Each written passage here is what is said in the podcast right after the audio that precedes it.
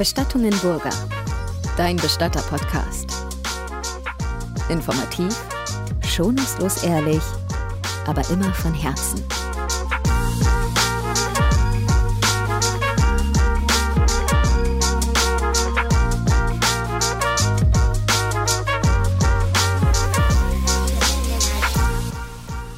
Herzlich willkommen zu unserer neuen Folge von unserem Bestatter-Podcast von Bestattungen Burger. Servus. Mir gegenüber der Alex.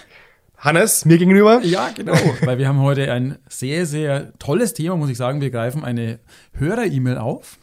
Da war eine. Frau, die hat gefragt, glaubt ihr an ein Leben danach, insbesondere weil ihr ja mit Verstorbenen arbeitet? Wir holen die ab, wir versorgen die. Spürt ihr da sowas wie eine Spiritualität? Spürt ihr einen Geist oder spürt ihr eine Seele? Boah, das ist eine. Ich, ich finde es eine total spannende Frage. Ich auch. Ja, deswegen greifen wir sie gleich auf. Ja, genau. Also, ähm, ich muss mal kurz überlegen, wie viel Verstorbene ich in der Zwischenzeit versorgt habe. Ich kann es grob hochrechnen. Das sind vielleicht, jetzt zehn Jahre, äh, ich würde mal sagen, also ich glaube, ich würde nicht lügen, wenn ich sagen würde, ich habe 2000 äh, Verstorbene äh, versorgt. Es ist voll wahnsinnig Ja, viel. rechne mal, wenn du mal rechnest, du bist ja viel länger dabei. ja, sagen wir knapp 25 Jahre. Ja. Gut, die Firma war kleiner, hat man so eine Wachstumskurve, Ja, genau. aber lass es 4000 oder 5000, 6000, ich weiß es nicht. Also ja. das ist wirklich, Ja, ja, immens. Und wenn man diese Zahl hört, dann muss man ja schon sagen, das ist ja schon fast repräsentativ. Das können wir ja schon fast als Ja. wissenschaftliche Eine Studie machen, Ja, ne? ja, Studie draus machen. Kannst du ja auswerten. Ja. Ging es dir mal so, dass wenn du eine Versorgung gemacht hast, dass du gedacht hast von, das war jetzt komisch, da war jetzt irgendwie, da war jetzt mehr. Also mir fällt tatsächlich eine Geschichte ein, auch schon sehr lange her. Da habe ich äh, in einem Altenheim mal eine Abholung gemacht, damals noch mit meinem Opa. Und ich habe die Verstorbene beim Anziehen immer so aus dem Augenwinkel aus angeschaut und ich war mir irgendwie sicher, der ihr Augenlid zuckt noch. Und dachte mir da so, nee, das, kann nicht sein, ja, weil es war jetzt auch nicht meine erste Verstorbene. Ja, also, ja. und dann dachte ich mir, okay, weitergearbeitet und dann wieder hingeschaut. So, äh, das gibt's nicht. Die, also die lebt doch noch. Also war wirklich so, da war ich erschrocken und dann war natürlich die Situation, oder ich war sensibilisiert. Also Ja. die Situation war aufgeladen. Ja, so, uah, hier tut sich irgendwas, ne? Und Wahnsinn, gibt's dann doch noch was. Ähm, aber dann haben wir sie eingebettet. Ich habe das meinem Opa dann auch gleich gesagt und das war ganz klar, nein, die war auch schon kalt oder erkaltet, sage ich mal. Leichenstarre war auch da. Also, aber es war eine komische Situation. Also das Gefühl, dass doch noch irgendwie Leben da ist, in irgendeiner Form, das kenne ich schon auch. Ja, Also obwohl alles klar ist, die Leichenstarre ist da, man sieht es ja auch in den äh, Trübung der Augen Ja. und die äh, Leichenflecken und Ja. so, ne? Also ähm, und trotzdem hat man manchmal, also ich kenne das im Abschied zum Beispiel, dass Mhm. ich da drin stehe und dann manchmal noch denk so, der atmet noch. Oder ja, okay. irgendwie, also äh, dass, dass da so ein gewisses Leben gespürt wird. Ja, okay, kann ich verstehen. Aber meinst du, vielleicht liegt es auch daran, dass wir ja wirklich einen großen Wert auf diese Versorgung legen und auch auf ein natürliches Erscheinungsbild, wenn derjenige dann eingebettet im Sarg liegt. Also er sieht ja dann tatsächlich schlafend aus. Ja, voll. Liegt vielleicht daran? Also ich glaube, dass es daran liegt. Ich glaube, dass es wirklich, weil du, äh, also, weil das ja auch so, ganz am Anfang muss man sich ja dran gewöhnen an die Verstorbenen irgendwie, ne? Ist ja. Ja. strange und man hat eine innere Distanz irgendwie und die ist auch gesund und die ist gut und die, die ist richtig und die sollte man ja auch haben. Und irgendwann mal gewöhnt man sich dran und der Zustand von einem toten Menschen macht einem ja gar nichts mehr aus. Ja, Also zumindest geht's mir gerade geht so. mir auch so. Ja. Ähm, und dann, dann habe ich das Gefühl, dass wieder so diese, diese Zustände innerlich verschwimmen. Also zwischen Leben und Tod ist es irgendwie gar nicht mehr so weit entfernt, wenn da jemand als im Sarg drin liegt, im Abschiedsraum. Naja, da liegt halt jemand im Sarg drin. Ja. Und man vergisst schon fast, dass der tot ist irgendwie. Also vielleicht liegt es daran. Oh, ich kenne eine Situation, die war strange. Wir hatten Aufnahmen gemacht für unsere neue Hausbroschüre irgendwie. Und, ähm, und äh, ich hatte die, die Funktion, dass ich dann zum Abschied fotografiert werden soll. Und mir gegenüber stand ein Model. Und äh, im Sarg hatten wir eine echte Person reingelegt, ein, Mitarbeiter, der damals dabei war. Aha, okay, ja. Und dann hat man ja so über die Jahre trainiert man sich so gewisse Haltungen an und gewisse Positionen, wo man steht und wie man sich verhält, dass es fürs Gegenüber, also für die, das trauernde Gegenüber nicht unangenehm wirkt, ja. Ja. Und dann stehe ich da so und äh, also am Anfang Knipsi und äh, Foto und jetzt Ruhe und, äh, und so weiter eben. Die Situation ist ein bisschen so, so äh, studiomäßig. Ja. Und irgendwann mal war es Routine und ähm, der Fotograf knipst so vor sich hin und ich nehme meine Position ein, schaue die äh, äh, Trauernde praktisch an, also die, dieses Model Trauernde schaue ich da so an und der Verstorbene, der Mitarbeiter liegt im Sarg und die Situation ist fertig und der Fotograf sagt so, jetzt sind wir fertig und ich schaue auf den Verstorbenen und der macht die Augen auf. Ich bin zu Tode erschrocken. Wow. Bei mir war innerlich so, wow, jetzt ist was passiert. Jetzt Ja. ist was passiert. Ja. Und das fand ich irgendwie krass, weil da, da dieses Verschwimmen zwischen Realität und zwischen, oder dieses Versch- Verschwimmen zwischen Leben und zwischen ähm, Tod da irgendwie so, so nah kurz war. Also solche Erfahrungen kenne ich irgendwie, aber Okay, ja. Ja. Also ich meine, wie du das sagst, ähm, da, du dachtest, es sei was passiert und es ist jetzt ganz schlimm. Wir sind ja da auch wirklich konditioniert. Also Ja. du hast mindestens 2000 Leichen gesehen und auch versorgt. Ähm, klar, da geht man davon aus, eine Leiche oder ein Verstorbener, so sagen wir ja dazu, ähm, ist kalt. ja, hat eine Leichenstarre, Ja. die Augen sind in, in der Regel zu. Ja. das verbinden wir mit einer Leiche Ja. und so hat es zu sein. Ja. Wenn da irgendwie eine Abnormalität ist, also was Ja. außerhalb der Norm sich Ja. bewegt, dann erschrecken auch wir als Bestatter. Ja, voll. Ja, oder ich muss sagen, die, diese ähm, passive Atemluft, also dieses Atemgeräusch, wenn du einen Verstorbenen anhör, anhebst, Ja. kommt selten vor. Ja. Aber wenn du es mal hörst, dann denkst du, oh, was war jetzt das, ne? Ah, ja. Das ist ja schon manchmal. also wenn das das erste Mal passiert ist, da bin ich auch wieder bist erschrocken. ich bin richtig erschrocken. Ja, ja.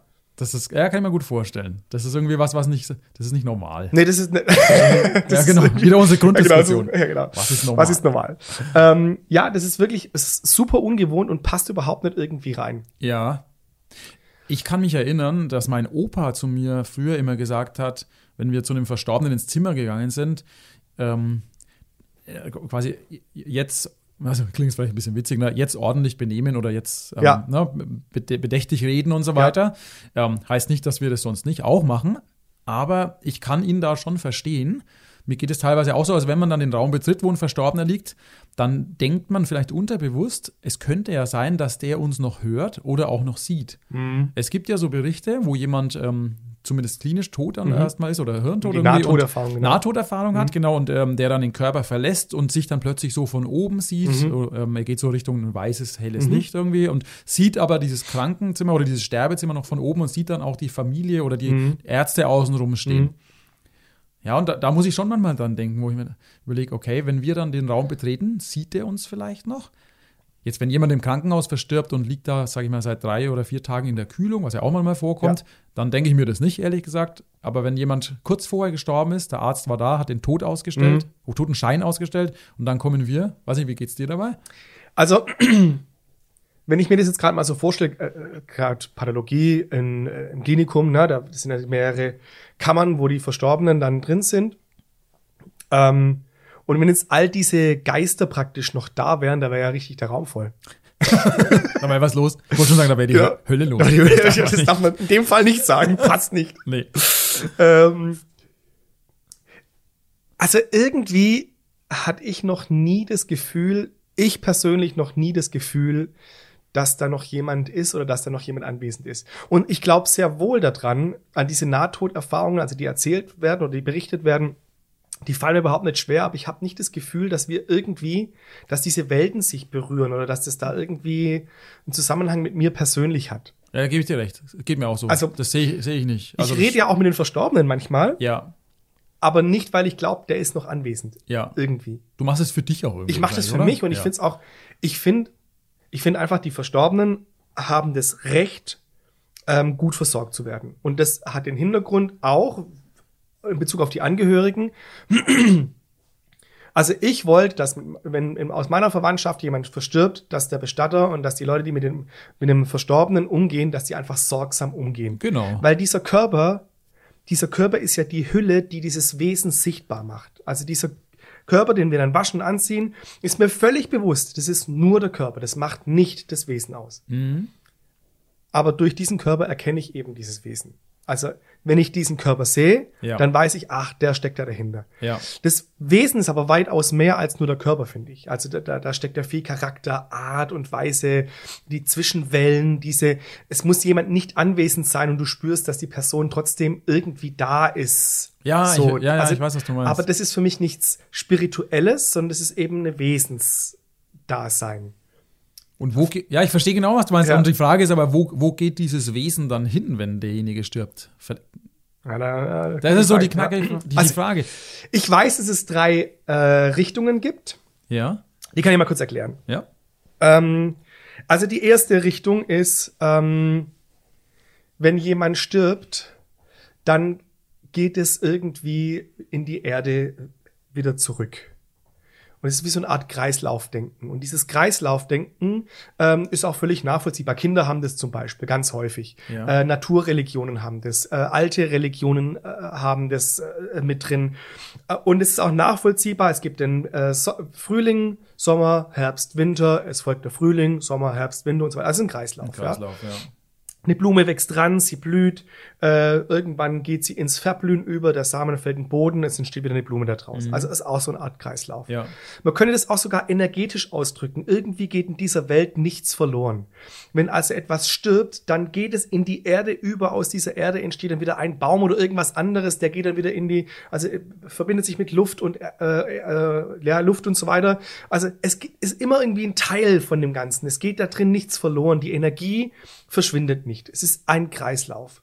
Manche Religionen haben dann auch sowas wie, dass es wiedergeboren wird in was anderem und so weiter eben. Aber ganz grundsätzlich ist erstmal ein Kreislaufdenken.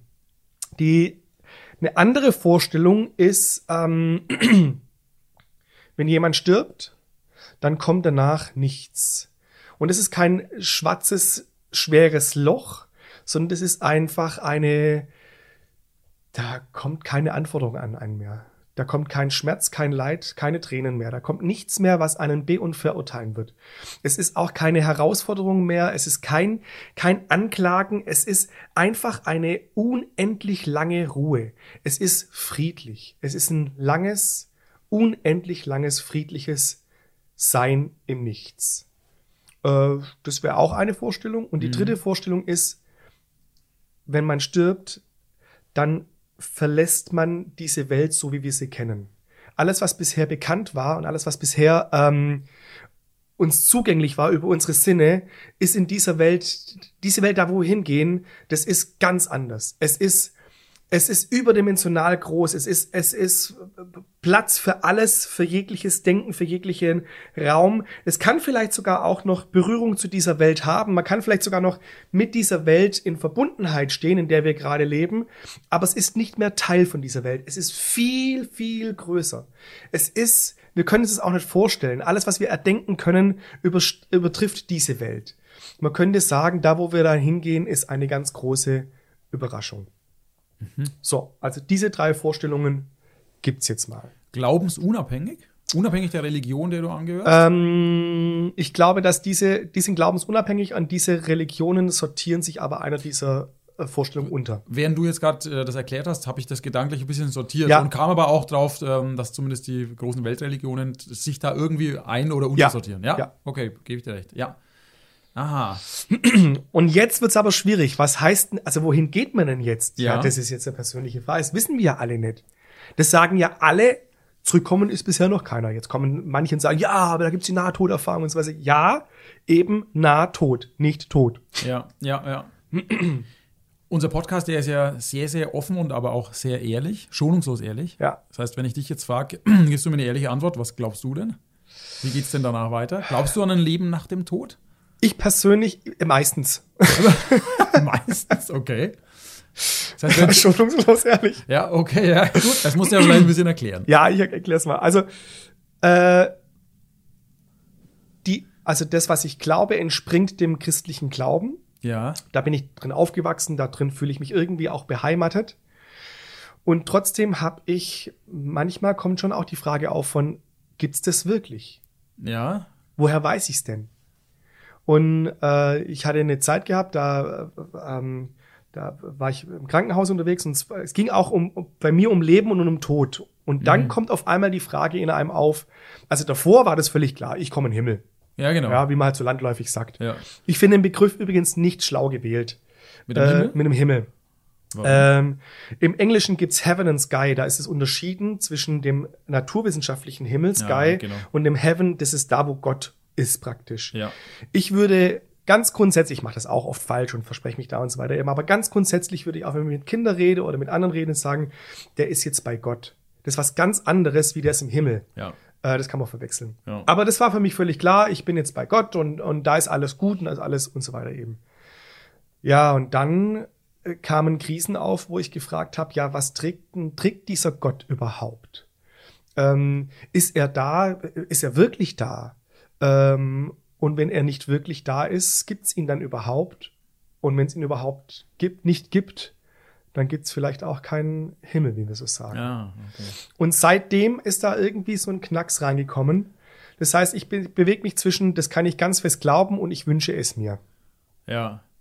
Aber ich habe überhaupt kein Problem damit, wenn jemand atheistisch ist zum Beispiel und sagt, nach dem Tod kommt nichts. Ja.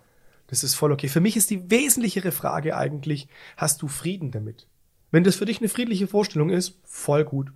Ich habe da keinen missionarischen Drang in mir zu sagen, ja, aber wenn da nichts ist, das ist ja dann so ein schwarzes Loch. Ne? Ich denke, das ist immer das Schlimme, wenn Leute missionarisch tätig sind und dich von ihrer eigenen Meinung oder auch von ihrem eigenen Glauben überzeugen wollen. Ja. Gerade wenn es ums Sterben oder auch um das geht, was danach irgendwie Ja. kommt.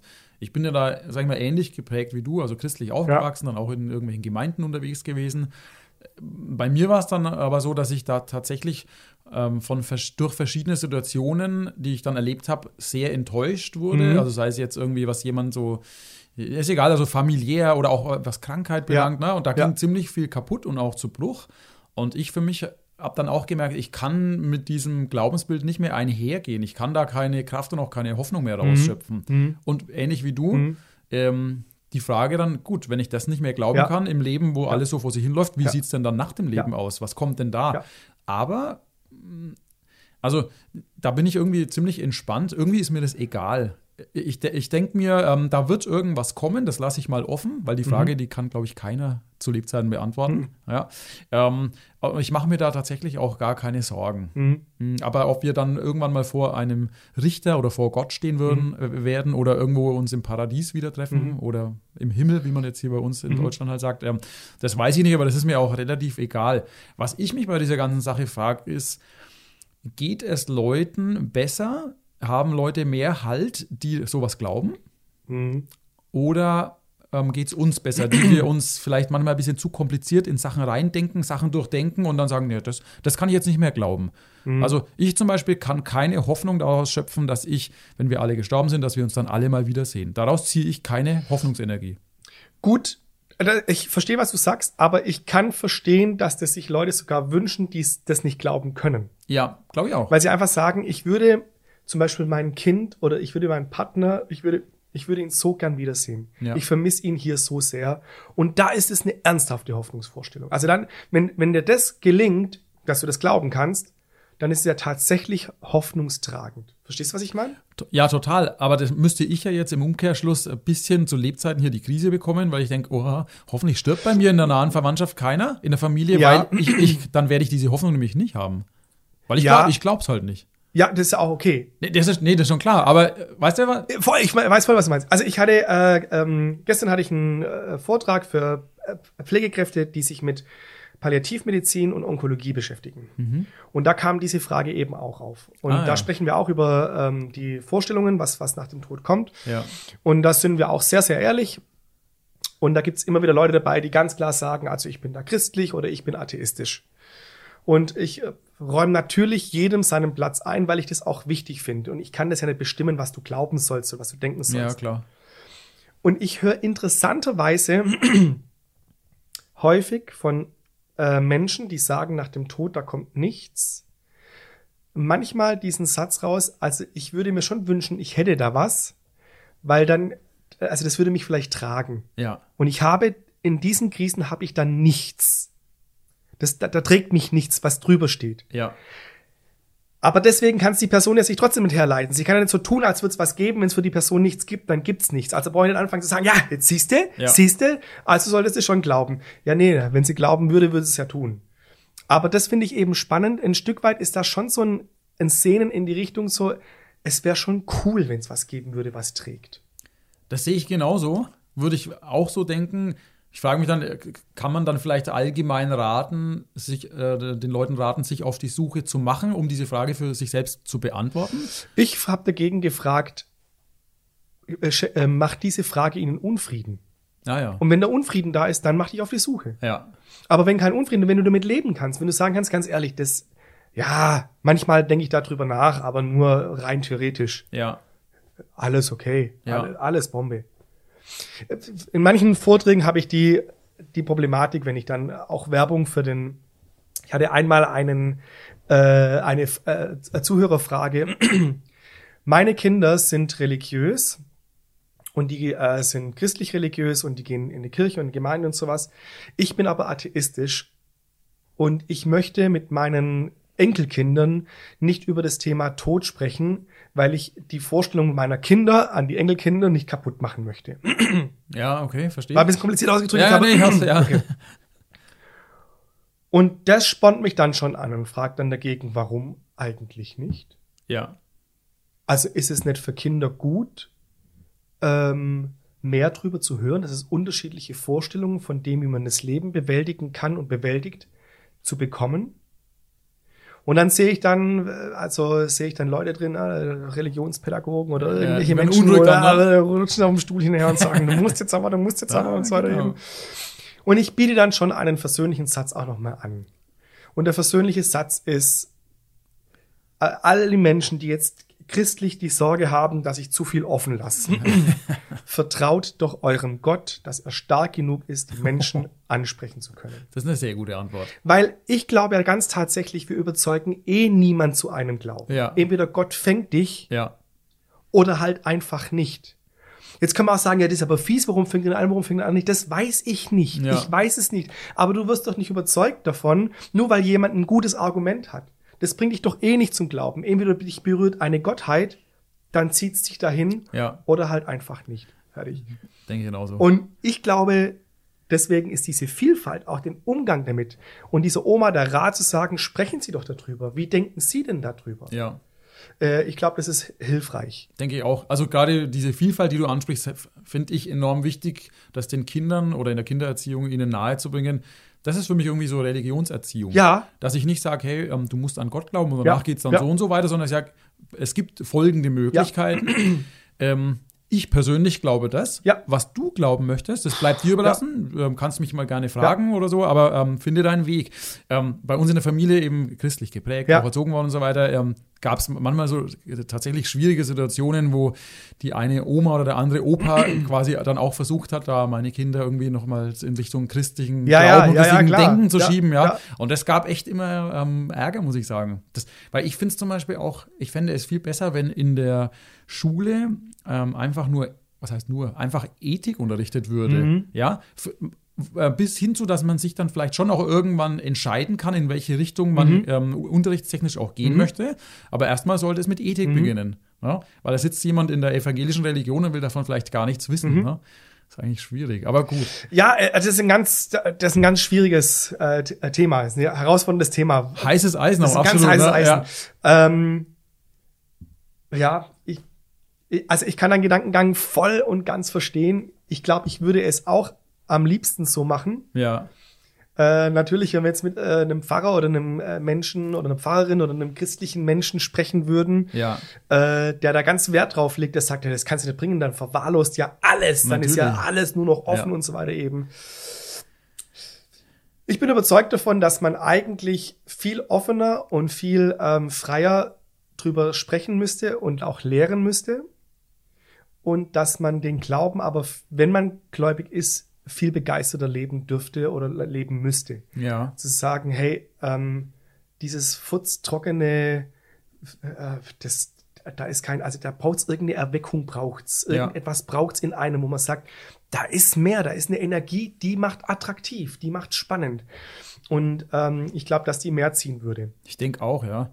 Und ich kann mir eben auch vorstellen, dass Leute, die ähm, an Spiritualität glauben, dass die eher ähm, in einem Raum, wo jemand gestorben ist, spüren, dass da noch ein Geist oder eine Seele vorhanden Glaub ich ist. voll. Ich denke, dass ein Atheist wahrscheinlich ähm, eher pragmatisch denkt und sagt, Ja. gut, das Leben ist jetzt hier beendet, Ja. ich spüre auch nichts mehr, weil es gibt auch Ja. nichts mehr.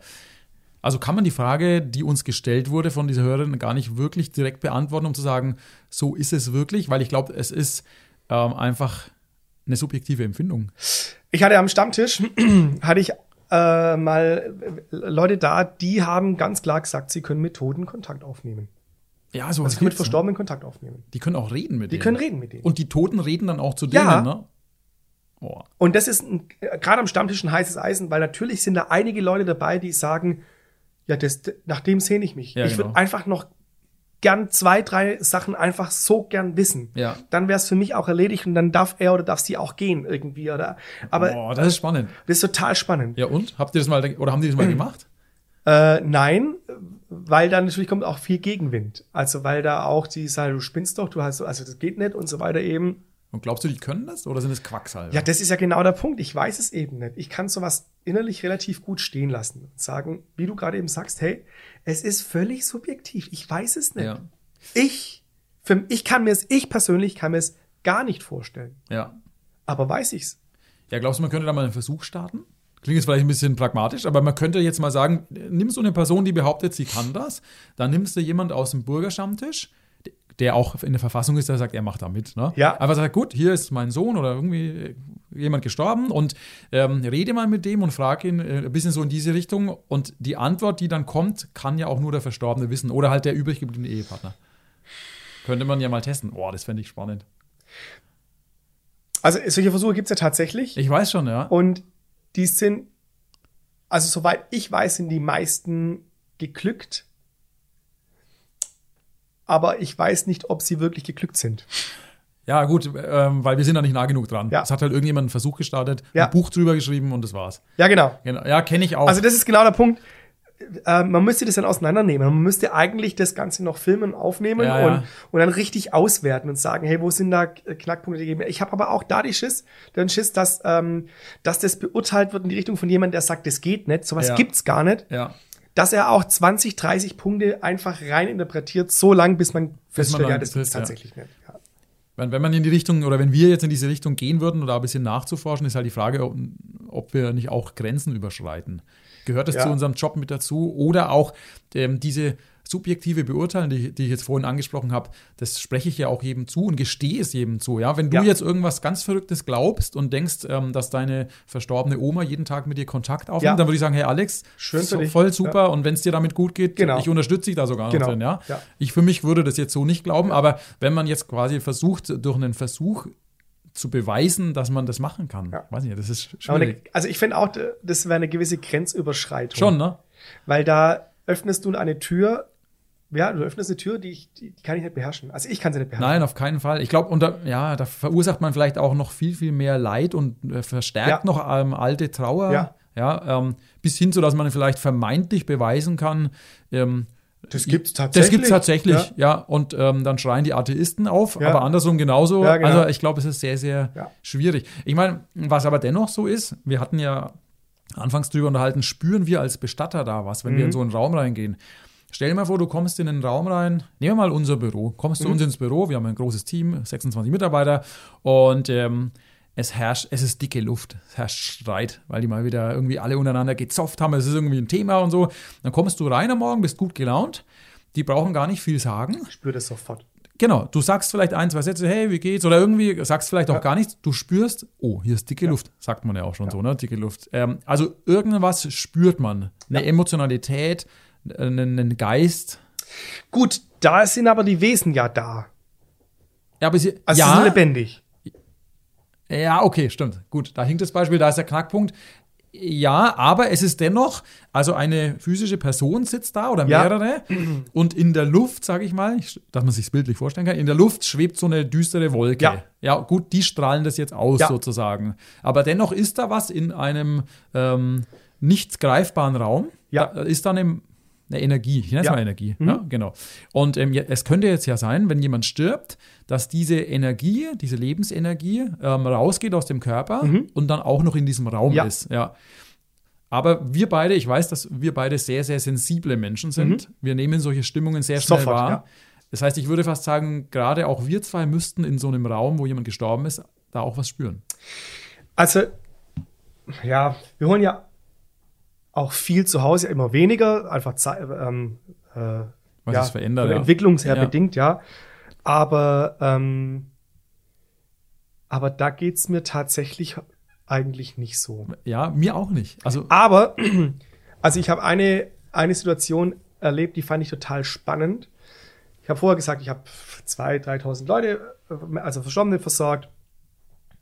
Und vor einem Dreivierteljahr oder so ähm, hat ein Nachbar bei mir geklingelt und hat gesagt, du, beim anderen Nachbar, da steht die Türe schon seit zwei Tagen offen. oh. ja, okay. Und auf dem Boden liegen irgendwie Sachen rum, also so auch so äh, Pflaster und Medikamente irgendwie und so. Und ein blutiges Messer Ja. habe ich auch noch gesehen.